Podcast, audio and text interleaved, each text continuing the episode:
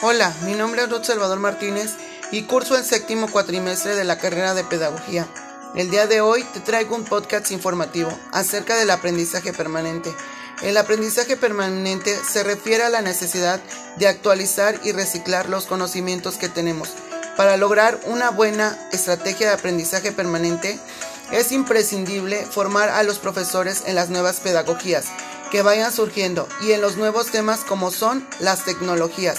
El aprendizaje permanente o aprendizaje a lo largo de la vida permite el constante desarrollo de las habilidades que una persona puede necesitar a lo largo de su vida, tanto a nivel profesional como personal, para formar parte de una ciudadanía activa, motivada e integrada. Además podrá optar a diferentes oportunidades de mejora, empleo o le ayudará en su desarrollo personal. El programa de aprendizaje permanente comprende cuatro puntos.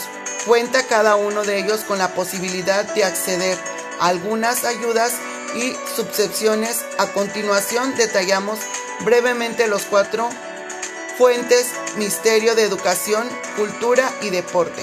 Erasmus, programa que atiende aquellas necesidades de enseñanza-aprendizaje de los que participan en la educación superior formal, incluidas las estancias transnacionales de estudiantes en empresas, así como de los centros y organizaciones que imparten o facilitan esa educación y formación. Comenios, programa que atiende a aquellas necesidades de enseñanza y aprendizaje de los participantes en la educación infantil, primaria y secundaria, así como de los centros y organizaciones que imparten esa educación. Group Team, programa que atiende a aquellas necesidades de enseñanza y aprendizaje de los participantes en todas las formaciones de educación de personas adultas, así como de los centros y organizaciones que imparten o facilitan esa educación.